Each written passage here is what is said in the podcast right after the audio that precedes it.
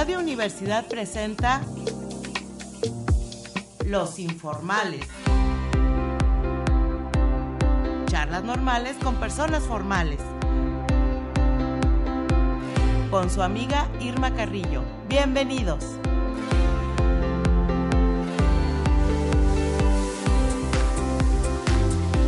¿Qué tal amigos? Muy buenas tardes a todos los amables radioescuchas que nos acompañan en esta edición de Los Informales.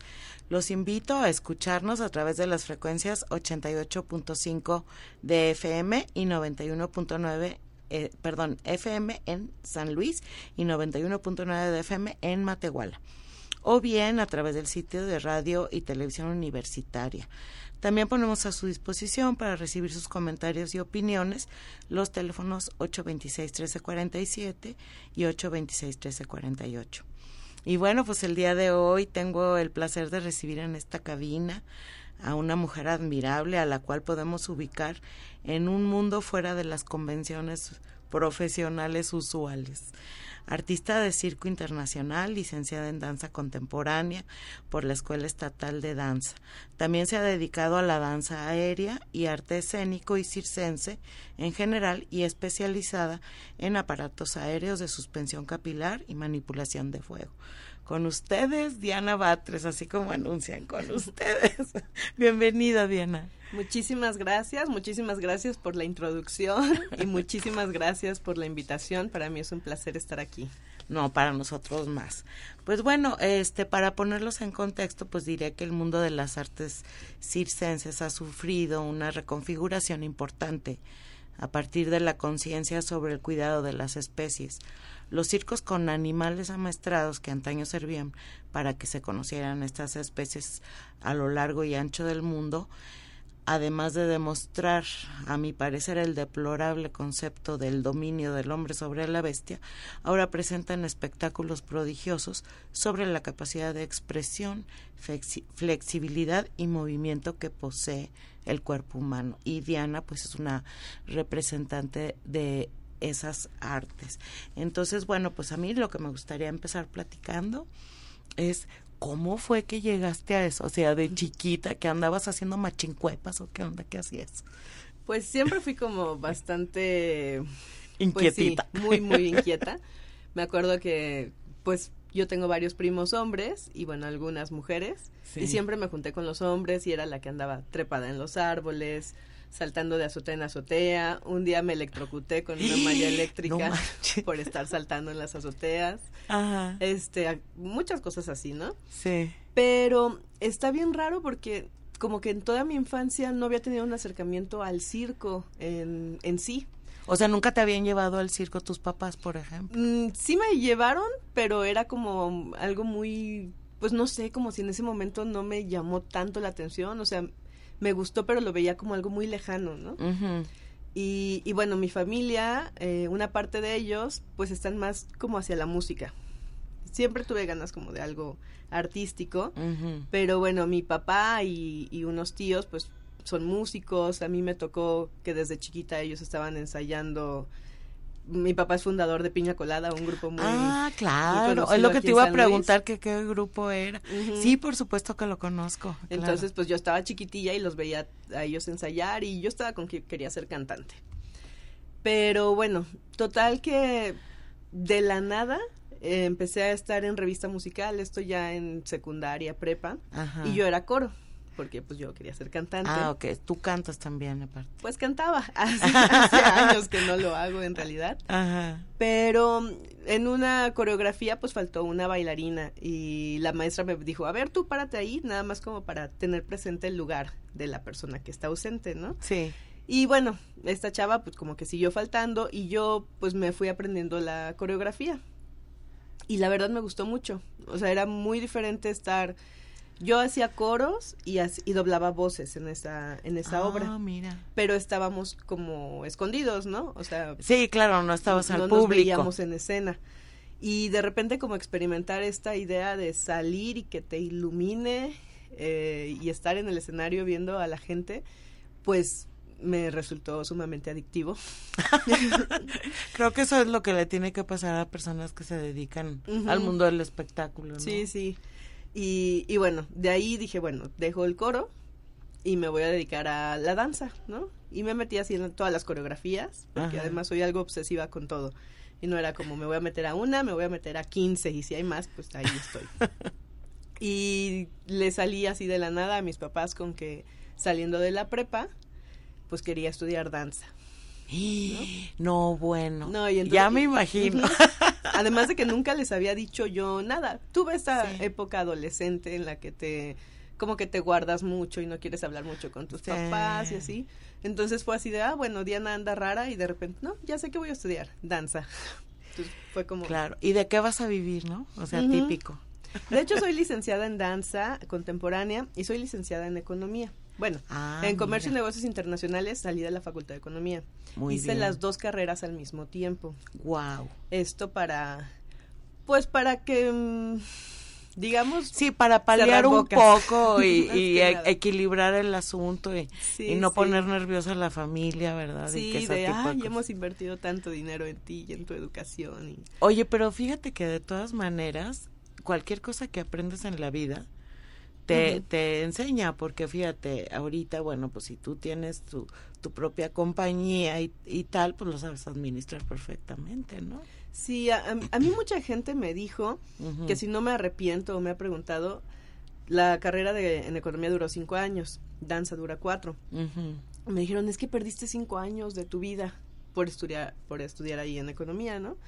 Y la verdad, pues yo no lo sufrí, era, era muy chistoso porque todos mis maestros, eh, eh, fue de aquí de la autónoma, todos mis maestros sabían que yo pues bailaba, ¿no? También en ese tiempo eh, empecé a ser parte de Unidanza Contemporánea. Ah, sí. A la fecha soy becaria, estoy mm. como coreógrafa y bailarina todavía. Qué padre. Y entonces la misma Unidanza me becaba a la carrera. O sea, a mí la carrera de aquí en la universidad, yo le estoy muy agradecida. Sí, te becaron, no, te costó, qué maravilla. Y como pues estaba obsesionada con cantar en inglés, yo desde el primer día pasé los cinco niveles de inglés Ajá. y nunca tuve que tomar más clases de inglés en la carrera. Ajá. Entonces todo se alineó a que yo de 7 de la mañana a una de la tarde fuera a economía y entraba acá en la estatal de danza a las, dependiendo del día, a las dos, dos y media. Uy, súper bien. Entonces, pues sí, era el trayecto de cruzar el centro eh, en plena hora de salida de colegios y preocupada de llegar o no, pero se alineó todo. Y así pues pude llevarme las dos carreras y en realidad pues relativamente tranquilo. Claro, oye, pero aparte, bueno, las horas de estudio. Has de haber llegado molida en la noche después de entrenar y de estar ahí en, en la danza y luego todavía tener que hacer las tareas de la carrera. Sí, no, batallé mucho, ya había acabado las carreras y porque yo salía de danza también dependiendo del día como a las 8 de la noche o a las 9. Pero como Diana obsesionada, todavía me iba a tomar clase ahí me iba ya fuera a la guarida del coyote, me acuerdo mucho, de Arturo Garrido, que recientemente acaba de fallecer. Sí. Él fue mi maestro. Y aunque yo ya iba súper cansada, pues la clase con Arturo no me la perdía, me acuerdo de eso. Y de ahí ya salía hasta las diez y media, once de la noche. Wow. Y si no me iba con él, me iba a gimnasia olímpica aquí a Limpode. Ah, sí. Y también salía súper tarde. Entonces lo que hacía es que en la noche ponía cada tres horas el despertador. Entonces me dormía tres horitas y me despertaba a hacer tarea.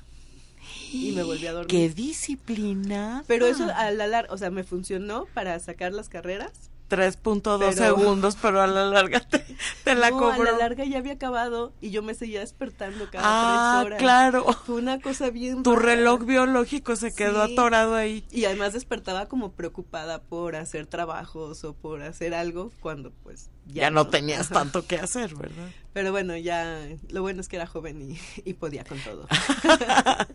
Oye, bueno, y entonces, bueno, terminas la carrera de danza y y te integras aquí a Unidanza y todo eso, pero luego das un giro a, a las artes circenses.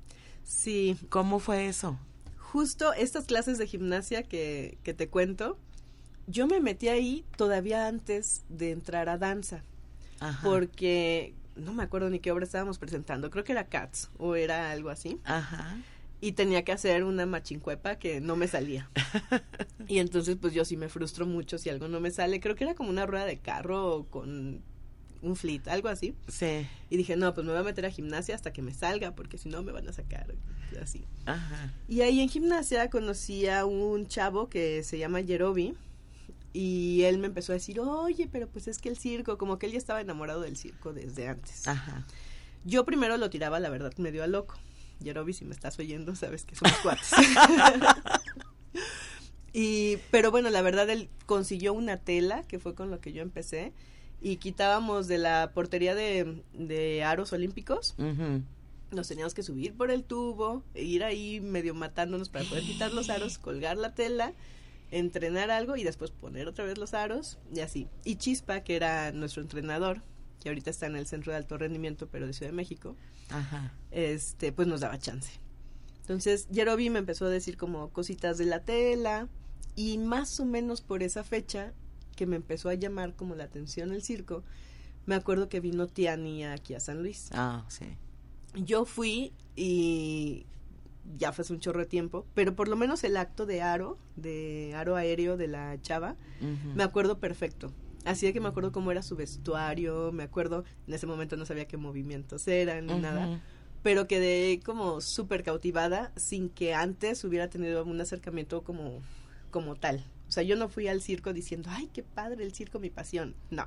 O sea, tú fuiste a ver, Sí, yo pero y de normal. repente descubres algo ahí. Y lo vi y me, y me puse a llorar, ¿no? No sabía ni por qué, pero me había, o sea, estaba llorando, pero porque era algo muy bonito para mí. Sí. Entonces ya a partir de ahí dije, bueno, seguiré así, me motivé para seguir en las telas.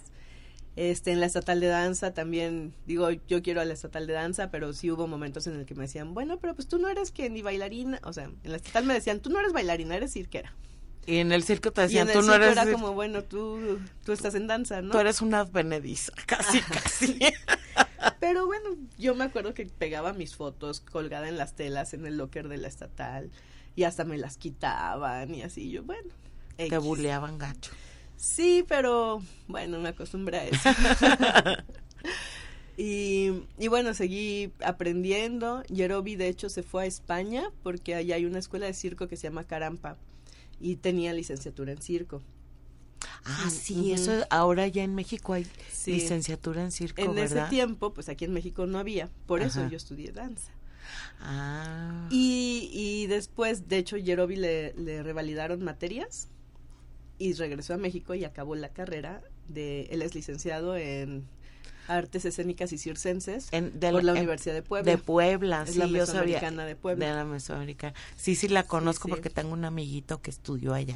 Ah, de hecho, ahorita de la gente que trabaja conmigo o con los que yo colaboro también en sus compañías, pues aquí en San Luis están Alfonso Poncho y Yerobi y Milo Reigadas. Que son los tres licenciados en, en artes escénicas y de circo. Y bueno, son sumamente profesionales y están aquí en San Luis. Yo Eh. soy así la colada de danza, pero le echo ganas.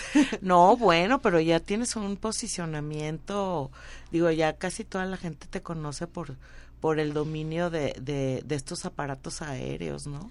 Sí, en la verdad, pues desde que llegué y me subí la- a la tela, después me busqué ir al aro y ahorita domino pues prácticamente todos los aparatos aéreos. Este, es como llegar a tu casa. O sea, tú sabes Sí. que de ahí eres. Sí, claro, lo mío, lo mío es, es esto. No sabía ni qué estaba haciendo. Oye, y bueno, y, yo desde mi ignorancia te voy a preguntar, porque yo creo que al público que nos está escuchando le interesa saber, por ejemplo, cuáles son los aparatos aéreos, cómo le haces cuando te cuelgas del pelo, esto de, de, de, eh, este, las artes capilares, mandibulares, o sea, ¿en qué consiste? Pues es todo entrenamiento físico, pero conjuga el entrenamiento mental también. mm, Porque muchas veces el cuerpo puede tener la capacidad, el cuerpo es sumamente sabio y el cuerpo pues se entrena, como todo.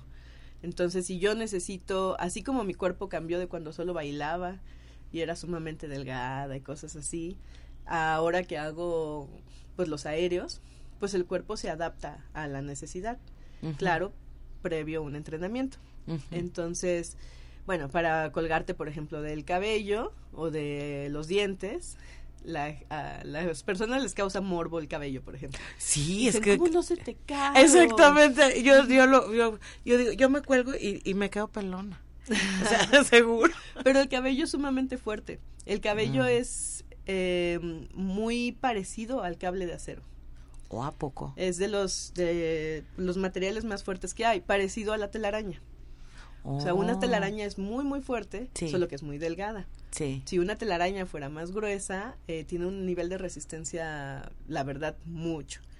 Y en vertical, y ya bueno, dependiendo de cómo... De cómo esté. ¿verdad? Entonces el cabello aguanta. El peinado es especial para tratar de que cada cabello jale en la misma dirección y se distribuya el peso en, en toda la cabeza. Sí, si está mal hecho, pues habrá un mechoncito, una parte que esté jalando de más y ahí pues se te puede separar el cuero cabelludo, pero pues también es cuero cabelludo, ¿no? No, y no, No pero es- híjole, manis, no, imagínate. O sea que tú tienes, por ejemplo, un asistente que, que te ayuda a peinarte específicamente. Cuando empecé, eh, sí. Cuando empecé me era muy complicado peinarme sola. Ajá. De hecho, todavía, pues en mi gira por todos los Emiratos Árabes que tuve, allá contrataron personas dependiendo del emirato en el que íbamos o salimos también a un país que se llama Oman, pues se contrataba a alguien específico para que me ayudara a peinarme. Ahorita ya me peino yo sola y he agarrado como Mucha mi maña práctica. para Para sí que toma sepas tiempo, que pero pero sí ya yo me peino sola y Ajá.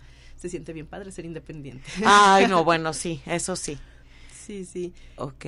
Pero bueno, más que el cabello, eh, en realidad es el cuello.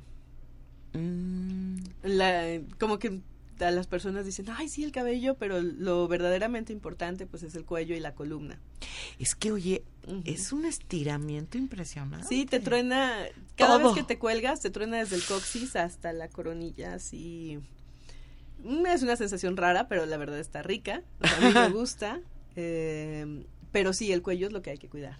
Sí. ¿no? El cuello, tu columna, y ahí sí puede haber un- alguna lesión. Y no es lo mismo que digas, ay, bueno, se te cayó el cabello, se te rompió una parte del cabello, o hasta se te abrió la cabeza, ¿no? Como Sí. peor, porque pues es piel y no pasa nada. Una lesión como, pues como la mayoría de la gente lo sabe, en el cuello, en las cervicales, en, Sí, te puede dejar inválida. en la columna, te puede dejar mal. ¿no? Sí, Entonces, claro. para esto se necesita tener una preparación física y saber que no, que no va a haber una lesión debido a eso.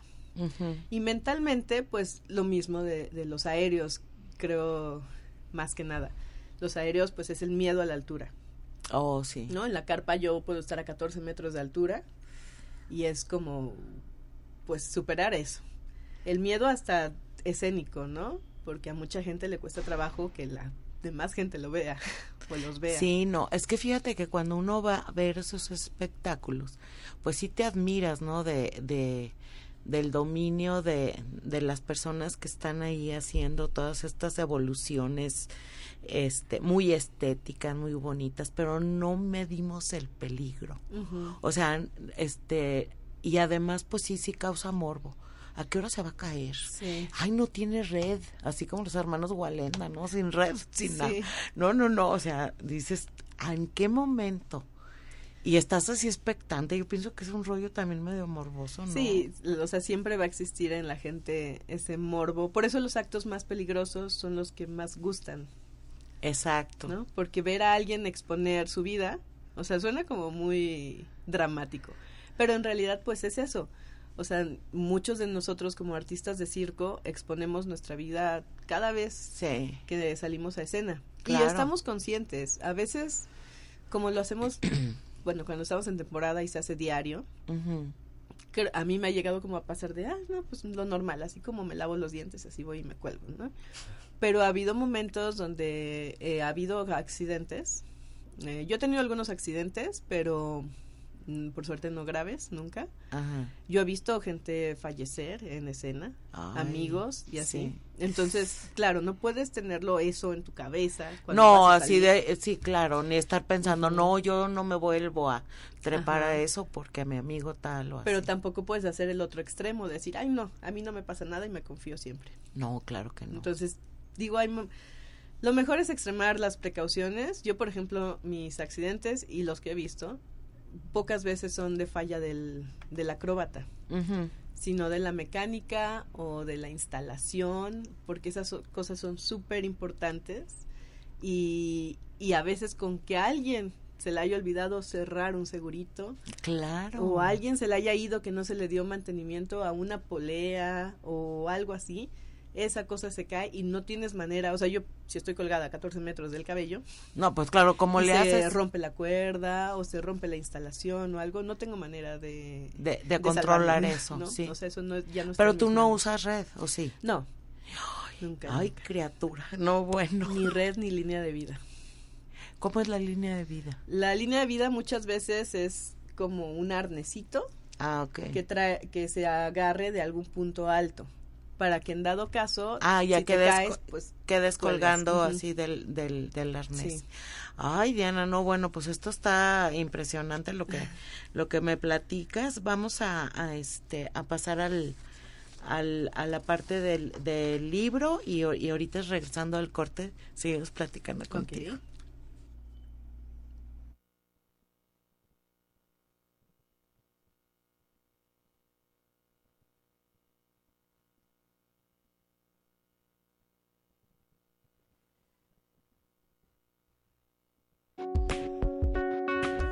Interfolia, libros y páginas sueltas.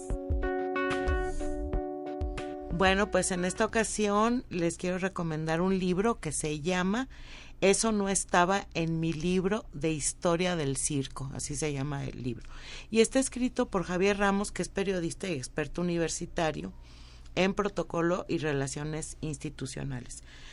Bueno, pues hay muchísimos datos muy curiosos alrededor del mundo del, circo. Por ejemplo, eh, Charlotte o, Chaplin, Charles Chaplin, se inspiró en un payaso que, que tiene su origen en Huesca y que Picasso y Dalí también reflejaron el circo en sus mejores obras o que un forzudo de feria se convirtió después en el descubridor de la tumba del faraón egipcio Seti.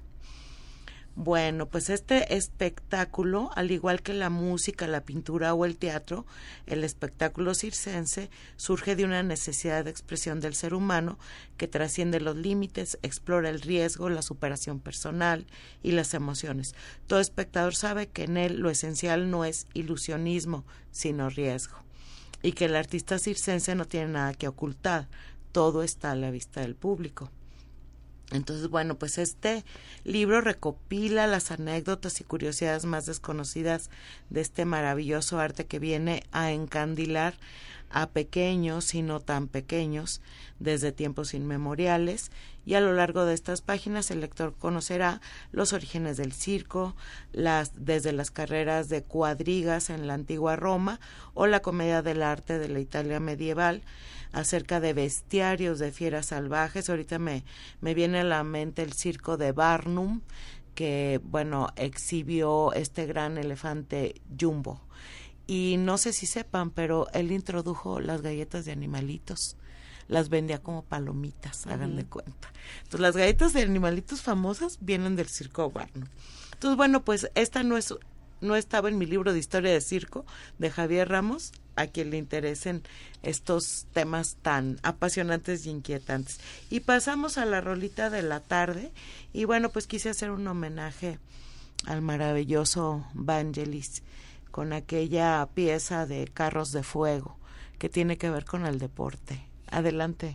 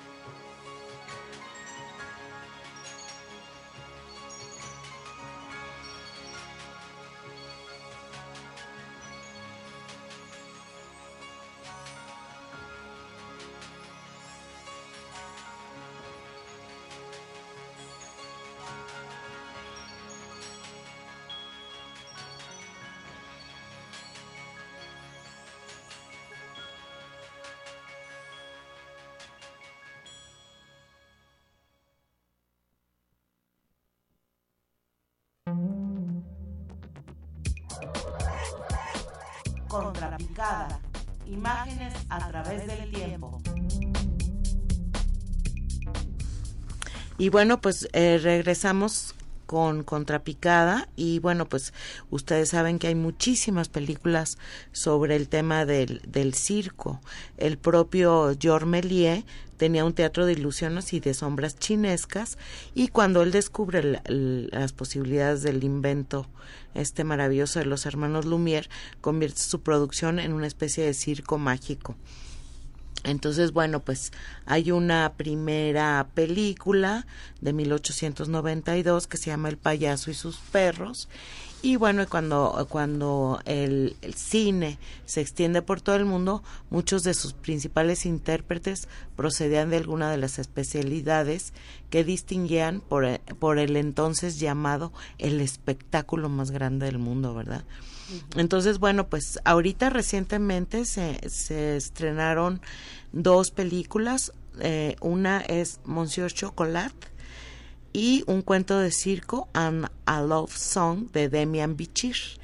Resulta que, bueno, la primera es una producción francesa de Mandarin Films y que habla acerca de este dos payasos y del primer hombre de raza negra que este interviene en el en el circo y la segunda pues pertenece a la cinematografía mexicana y es ópera prima de Damián Bichir que como ustedes saben pues es un actor muy conocido aquí en México y pues narra la historia de un niño nacido en un circo que se embarca en la búsqueda de su primer amor perdido años atrás en un viaje emocional. Bueno, hay muchísimas películas de, de circo, pero así de las que más a mí me encantan, por supuesto Dumbo, que es una maravilla, Agua para los elefantes, que es, bellísima, y El gran showman, que es, es un poco como la historia de Barnum, ¿no? Y bueno, pues, qué decir de las superproducciones del Circo del Sol, ¿no? Que son increíbles y que nos transportan a un mundo lleno de fantasía. Bueno, pues vamos a seguir platicando con Diana porque ahorita que estábamos en el corte, yo le decía a Diana que a mí me parecía que eh, este tiene que saber también muchas cosas referentes a la física sí por, por lo de la tensión de los cables las fuerzas que se ejercen este las poleas todo eso que se estudia en la prepa. Entonces a ver platícanos Diana este cuéntanos cómo cómo es todo eso cómo combinas tu peso con el peso de la persona que dices que levantas. Cuéntanos todo lo que me platicaste ahorita en el corte. pues digo, sí está como bien loco esto de la física. A mí nunca me gustó la física. He, sido, bueno, cuando estudiaba era muy buena en matemáticas. Mm. De hecho, en economía eh, todo el mundo reprobaba microeconomía y macroeconomía, que son fórmulas así larguísimas. Mm. Y a mí pues se me daban fáciles, pero no me gusta. Ah. no me gusta. Me acuerdo mucho que mi papá me decía que siempre iba a usar la física y que no sé qué, y yo no, pues, no, me gustaba. Ahorita que doy clase, y la verdad también eh, personalmente, o sea, todo lo que yo enseño, mm, lo he hecho bien y lo he hecho mal.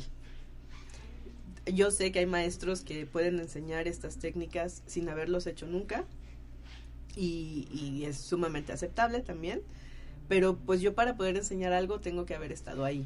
Claro. Entonces, cuando yo les digo algo a mis alumnos de cualquier ejercicio, o lo más fácil que es la tela, por ejemplo, les digo, mira, aquí hacen esto, esto y esto. Sé que van a hacer esto, si hacen esto, se van a caer así. si hacen esto otro, se van a enredar así. Tiene que ser así. ¿Por qué? Porque yo ya lo hice. Claro. Yo ya lo hice bien y ya lo hice mal. Y ya sé dónde se van a equivocar y ya sé lo que van a sentir y ya sé muchas cosas, ¿no? Ajá entonces a muchos de mis alumnos, eh, especialmente en esto, en, las telas y en acrobacia de piso, les hablo con vectores.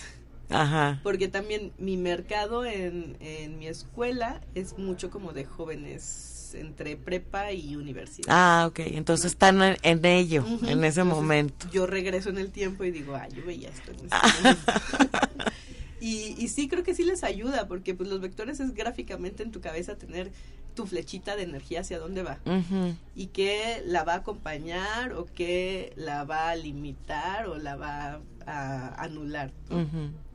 Entonces, bueno, en cuanto a la a la técnica, a mí se me facilita pensar en eso, porque al fin y al cabo todos son fuerzas. Soy un cuerpo sometido a fuerzas. Así es. Y dependiendo de la fuerza y hacia dónde, y la energía y hacia dónde la, la lleve, pues lograré un movimiento o no.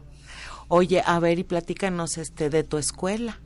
Porque seguramente habrá quienes nos escuchen y digan, ¡ay, qué padre! Dan clases de eso. Como que aquí no hay mucho de para dónde hacerse, ¿no?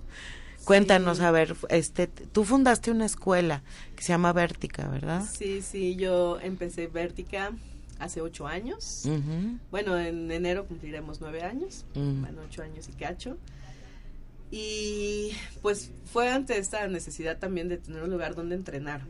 Ah, claro. Yo entrenaba, digo, gracias a que me daban chance en el Impode pero pues sí era pesado, ¿no? Desde instalar, desinstalar, y que si estaban pues haciendo uso de ahí, pues, pues ya no podías. Me ah. acuerdo que me, enojaba cuando había luchas, porque ahí en Miguel Barragán sí, claro. siempre había luchas. Y yo decía, no me dejan subirme a mi tela porque están aquí todos luchadores. pero bueno, entonces, es, digo, fui juntando dinero, y fui trabajando mucho tuve la oportunidad de estar en un proyecto de danza que era del FONCA Ajá. y se llamaba GQS Intercambios. Y bueno, nos agarraron a dos bailarines de ciertos estados que no nos conociéramos, era como un Big Brother raro de la danza. Ajá. Y agarraron a un coreógrafo de cada estado y tenían que meternos a todos en una casa, eh, bueno, en un hostal se iba a montar todo en Querétaro Y, e íbamos a salir de gira a los diferentes estados que eran. Sí. Y fue todo un drama, ¿no? Porque los bailarines no nos conocíamos, éramos, se supone que éramos dos de San Luis, pero una bailarina de San Luis no fue. O no, mm. no, pudo. No sé.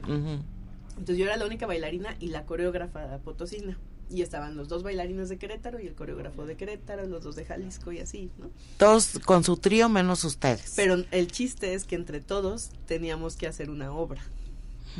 Entonces era una lucha de egos. Ya me imagino. Porque a lo mejor, o sea, los bailarines traíamos escuelas diferentes. Claro. Porque tanto en la danza como en todo hay escuelas. En danza hay unos que son muy clásicos, hay otros que son contemporáneos. Dentro del contemporáneo, unos quieren técnica Graham, unos odian el Graham, así. Entonces todos teníamos formaciones diferentes y además, esa vez los coreógrafos, que no diré nombres, pero se agarraron así que yo dije, se van a golpear, así, antes de función, porque una cosa es, nosotros íbamos de bailarines, de mi arte es moverme, claro. tu coreógrafo, dime qué hago, qué hago, claro. Y, y lo hago, ¿no? Pero los coreógrafos pues tenían que que ponerse de acuerdo en ideas. Y ahí sí se agarraron del chongo. Y bueno, fue un, proyecto que duró un año. o sea, te chutaste un año en ese ambiente, madre pura. No, pues ya te fogueaste. Sí, no, ya. Yo estoy curada de espanto. De Ándale. Todo. A mí ya, ya, ya pasé por todo, entonces no. Ajá. Se necesita mucho para que, para que me pongan mal. Muy bien.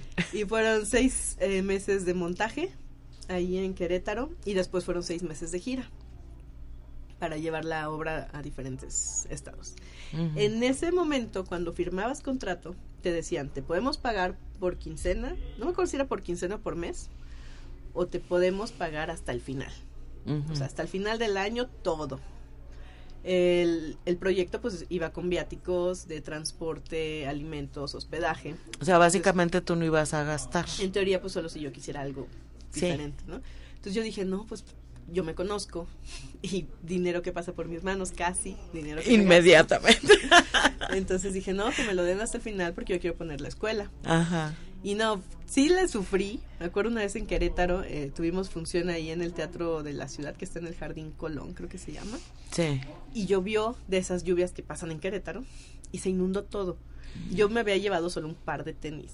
Entonces se echaron a perder los tenis porque se mojaron y yo dije, ay, aquí en el hostal los voy a meter al microondas para que se... No, bueno. bueno, ya los tenis así como chicle, todos odiándome porque si metían sus maruchas o algo salían oliendo a tenis eh, y cosas así. Pero lo peor es que yo no tenía dinero para claro, otros tenis y además no llevaba ni chanclas ni nada, o sea, decía, ¿qué voy a hacer? Mi mamá tuvo que viajar de aquí de San Luis a llevarme unos tenis y dinero porque yo había dicho, no quiero que me paguen nada hasta el final. Entonces, eso es como lo más sacrificio que hice, que no es tanto. O sea, muy no, bueno, y además qué, linda tu mami iba, ¿no? Sí, no, mi pobre mamá, toda preocupada toda la vida por mí. Claro. Porque, bueno. Ya me imagino. Sí, y le tiene pavor a las alturas. O sea, mi mamá si se sube a un puente de la diagonal le da ahí taquicardia. Y mi mamá es dentista. Imagínate ver a su hija trepa. No, bueno. Y a su hija siendo ella dentista colgada de los dientes. ah, sí, eso no nos has platicado. es su pobrecita de mi madre. Pero bueno, ya pasó todo el proyecto y me acuerdo perfecto que me dieron mi sobre, ¿no? De hecho creo que hasta me dieron dos porque no cabía. Yo nunca había tenido tanto dinero en mi mano, en efectivo. Y dije, así como me lo dan, así va a ser para la escuela. Qué padre. Entonces, pues bueno, claro, en ese momento piensas que es mucho. Ya después te das cuenta que no te alcanzó ni para la mitad. pero, pero bueno, ese fue la primera inversión que dije va No, bueno, pero por algo se empieza siempre. Ahorita ya es muy consolidada la, la academia, ¿verdad? Sí, pues fue la primera academia de aer bueno, de pues sí de danza aérea y enfocada al circo en San Luis y pues somos la más antigua también. Claro. Y ahí seguimos echándole ganas. La pandemia fue también un, una cosa muy fea. Sí. Porque pues tú sabes, si el falta dinero, pues hay muchas cosas antes que tu clase de danza o de danza aérea o así. Sí, por supuesto. O sea, ya, ya, y ni modo de darlas en línea, ¿verdad? Pues eso. Sí, no, sí me preguntaban y yo decía, no, si conmigo conmigo ahí checándolos y gritándoles por ahí, no, que no se, se andan casi, ya tengo muchos colchones y somos también la única escuela que nunca ha tenido un accidente. Ah, pues súper bien. Pero por lo mismo, si me decían, ay, pues danos clases en línea, y yo decir, ay, esta niña va a agarrar una tela, la va a colgar de una rama cualquiera que se le ocurra que encontró, y después si se cae va a ser mi culpa. Entonces dije, no. No, no se puede. Tuviste que suspender las actividades durante casi dos años. Sí, estuve en puerta cerrada haciendo trampa bueno, como, como muchos negocios, ¿no? Que pues definitivamente si no lo hacían así, pues iban en declive, ¿no? Sí, sí. Yo venía llegando de... Yo regresé a México también por la pandemia en marzo del 2020 justo mi, mi avión de Abu Dhabi a México creo que fue de los últimos antes de que todo se cerrara. O sea que llegaste barriéndote en home a México. Y qué bueno, porque estar allá perdida, bueno, no perdida, pero estar allá sin trabajar, no, no sé cómo lo hubiera hecho, porque no, sí está es muy caro. Allá. Sí, claro. No, ya andarías trepada de la torre esta, ¿cómo se llama? Del Burj Khalifa. Ándale. haciendo machincuepa. Oye, y bueno, este este asunto también de, de, de la danza con, con, con los dientes, ¿cómo es? O sea, ¿tienes un soporte o qué? ¿Muerdes nada más? Sí, muerdes nada más. Ay, qué bárbaro. Bueno, suena como muy fácil lo de muerdes nada más, pero no, no es tan fácil. O sea, la preparación física ya la tengo. De hecho, desde que me empecé a colgar en el cabello, pues físicamente estaba preparada. Porque yo haciendo aéreos llevo 16 años. Ah, no, pues ya. Entonces, tela, aro, trapecio, cadenas, red, cuerda, todo te va preparando como como para que el cuerpo aguante, ¿no? Sí. Si bien hay músculos específicos que en el capilar se trabajan, pues bueno, no es como que estuvieran tan débiles. En el dental se trabajan los mismos músculos, pero también se trabajan todos los de la mandíbula y, los faciales, ¿no? Y si volvemos a lo de las fuerzas. Ah, Ajá, claro, ¿no? Sí. El capilar es, bueno, es más fácil porque el chiste es también que el chongo, además de jalar cada cabello como en la misma dirección, sea justo en medio de tu cabeza, ¿no? Mm. En la coronilla. Si tú te equivocas y te lo llevas más para la frente, te va a estar jalando, eh, pues, como Sí, como de ladito, ¿no? Como que te vas a, ladear. Sí, tienes que estar así en la vertical, ¿no? Y entonces, igual si te vas a un lado, pues un lado va a estar como cargando chueco y así. Y todos sabemos que, pues, mientras esté alineado, el peso se distribuye y es mejor. También es como base de arquitectura, ¿no? Sí, claro. Entonces, en el dental, pues se pierde esa línea. Sí, pues sí. Porque tienes que estar de la boca y entonces hay una cierta tensión extra en las cervicales. ¿No? Porque pues en el capilar estás alineada columna, coronilla, pum, todo, todo jala hacia arriba. Y en el dental pues la cabeza está hacia, atrás. que no es como anatómico. No. No es un, no es un, una postura natural del cuerpo, ¿verdad? Entonces te requiere sí un mayor esfuerzo, por lo menos desde mi punto de vista, que he hecho ambas disciplinas, y también el esfuerzo de la mandíbula, porque el cabello, pues el cabello no se va a romper, como ya te dije, es muy fuerte. Sí. Si tu peinado está bien hecho, pues no, pero la dentadura se te caen ahí los dientes. Más que la dentadura, pues es el es el músculo, como cualquier músculo, si yo duro ahorita un rato colgada de un brazo, va a llegar un momento en el que mi brazo se va a cansar y se me va a calambrar y no voy a poder seguir cerrando la mano y me voy a tener que soltar. Claro. Entonces lo mismo sucede con la boca, ¿no? Entonces si eh, la mandíbula ya se te empieza a cansar, pues no ¿Cuánto tiempo duras este sin que te canses? Pues yo creo que en el en el dental depende del acto o sea, mis actos normalmente son como de, bueno, el dental como de cinco minutos. Wow. Pero hago bajadas, ¿no? O sea, bajo para tomar giro o bajo para ah, hacer como postura o así. O sea, el capilar sí, duro 20 minutos sin bajarme y no hay pex.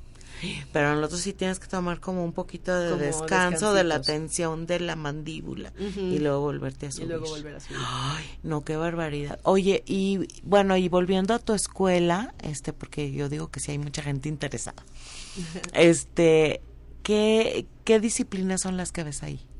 Ahí en Vértica tenemos, bueno, como aéreos, está tela, aro y trapecio fijo.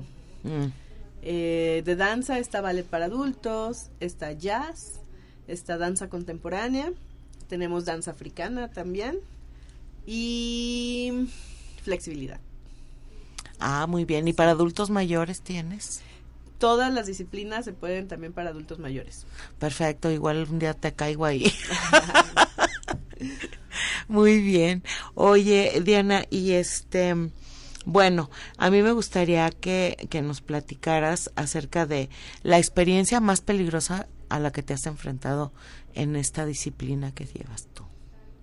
Mm, pues he tenido varias, ah, pero yo creo que sí, pues hace no mucho, hace como unos dos meses, estábamos en gira en temporada y pues justo la mecánica de donde yo estaba agarrada, yo y mi compañera, porque pues sí, porque mi acto, o lo que me ha hecho como también sobresalir, aparte del dominio del fuego, que también a la gente le, le gusta mucho, es que yo cargo, además de mi peso, estando suspendida en el aire, a alguien, ¿no? Entonces cargo los dos cuerpos. En realidad, puedo cargar más. He cargado otras personas. No, qué bárbaro. No, bueno, yo estoy atacada con, ya entiendo a tu mamá. entiendo a tu mamá. No, y de eh, solo que no he tenido tiempo de hacerlo, pero ya me han mandado muchos mails. Me acaban de dar la luz verde de World Record Guinness para romper el récord Guinness mundial de, de quién carga más peso eh, del cabello. O sea, ya me dieron la luz verde, ya me dijeron, mira, tu categoría va a ser esta porque no existía esa categoría, ¿no? Ah. Entonces fue así como, estas son las bases y así. ¿Y, lo vas a hacer? Sí. Ay, sí, porque en realidad el, el, récord que están imponiendo como mínimo de peso, yo lo cargo muy fácil. O sea, de hecho, el peso que ellos están poniendo como mínimo, lo planeo mínimo duplicar. Pero bueno, estas cosas de protocolo, de tener una báscula, porque va a ser por video por esta onda de la pandemia, dieron permiso de que tú puedas mandar tu video, pero necesitas tener testimonios de... Así de dar fe con un notario de que se hizo de esta manera. se, se pesó todo y así. Tu, tu, de esta báscula bien calibrada, estas cosas, y que todos tengas los cambios. ¿Y vas a, cargar personas o cosas? Sí, yo creo que voy a cargar personas.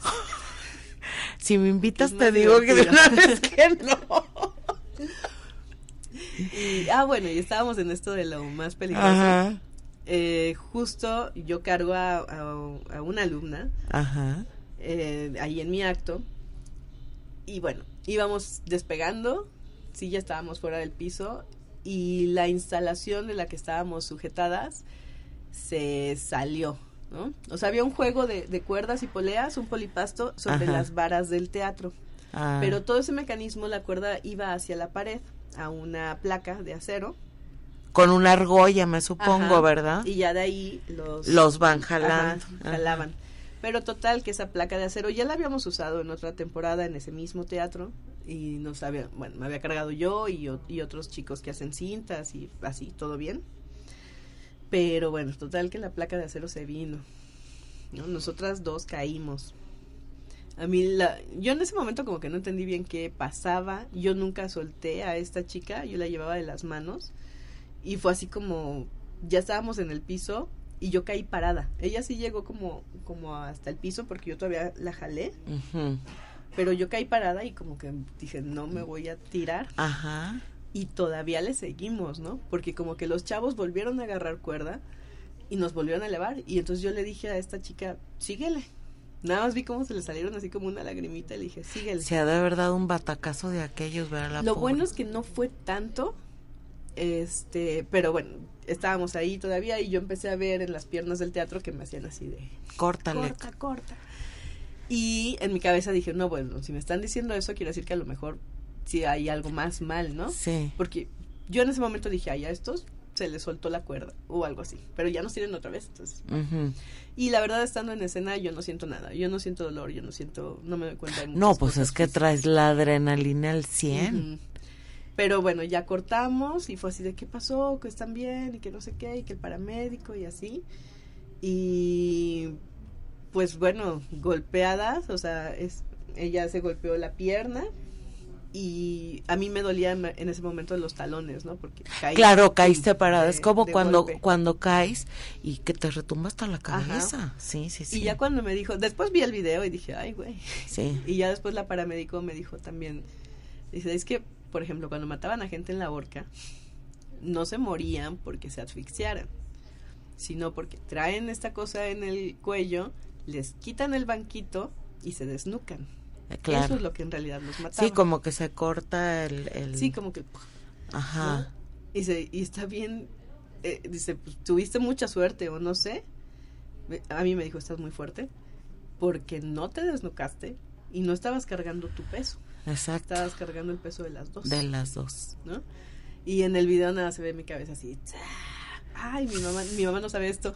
Espero que no. Oh, cielos. Porque tengo como, como, pues para mí misma no, no contarle a mi mamá los accidentes que hay en el circo para que ella esté tranquila, ¿no? Claro, sí, no, definitivamente. Pero bueno, eso sucedió, por suerte no pasó nada, eso fue el, el viernes y todavía quedaba... Ninguna aseguradora te va a querer asegurar nunca jamás en la vida. Qué bárbara. Ay, Diana. Oye, pues fíjate que ya se nos acabó el tiempo, ¿verdad? Sí. Dos, ah, bueno, nos quedan dos minutos. Entonces, este, quiero aprovecharlos para que nos digas en dónde te pueden localizar, cuáles son tus redes sociales, etcétera. Pues en, digo, redes sociales estoy en Facebook como Diana Batres, mi perfil es público. Eh, también tengo mi fanpage que es Diana Batres Circus Artist y en Instagram igual. En Instagram tengo dos Instagram. Uno es dianabatres.9 que es un poco más personal y subo tonterías y así. Y también Diana Batres Circus Artist, que es el más como profesional. En TikTok estoy también como Diana Batres.12, creo. Ay, no, bueno, es que ahora el TikTok yo a eso todavía no le entro. Sí. Y pues nada más en Vértica, pues también ahí cuando estoy en San Luis, eh, pues ahí... Viajas mucho, ¿verdad? Sí, ahorita por ejemplo llevo tres meses que todos los fines de semana he estado en una ciudad diferente.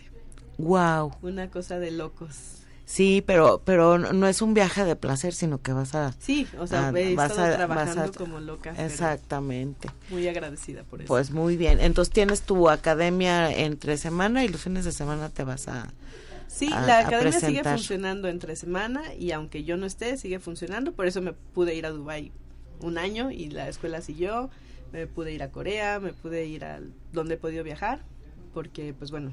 O sea, Dubai te estuviste un año. Sí. ¡Oh, qué padre! Entonces bueno, no solo en Dubai, sino en Abu Dhabi, Ahman, Dubai y eso dentro de Pero entonces qué padre porque sí conociste sí, la ciudad, las ciudades y todo y demás, ¿no? Sí, Abu Dhabi es mi ciudad favorita para mí. Ah, ah bueno, pues esperemos, ¿verdad? Este, por lo pronto, bueno, pues este nos avisas lo del récord Guinness para irte a aplaudir y pues agradecemos este tu presencia en este programa. Muchísimas gracias por aceptar. Diana, estás bien ocupada y me hiciste un campito en tu vida. Agradecemos a Anabel en los controles técnicos y pues los invitamos a seguirnos escuchando el próximo viernes en punto de las seis de la tarde.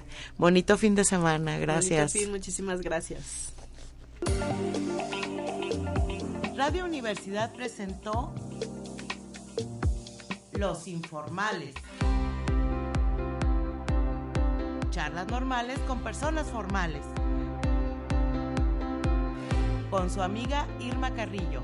Hasta la próxima.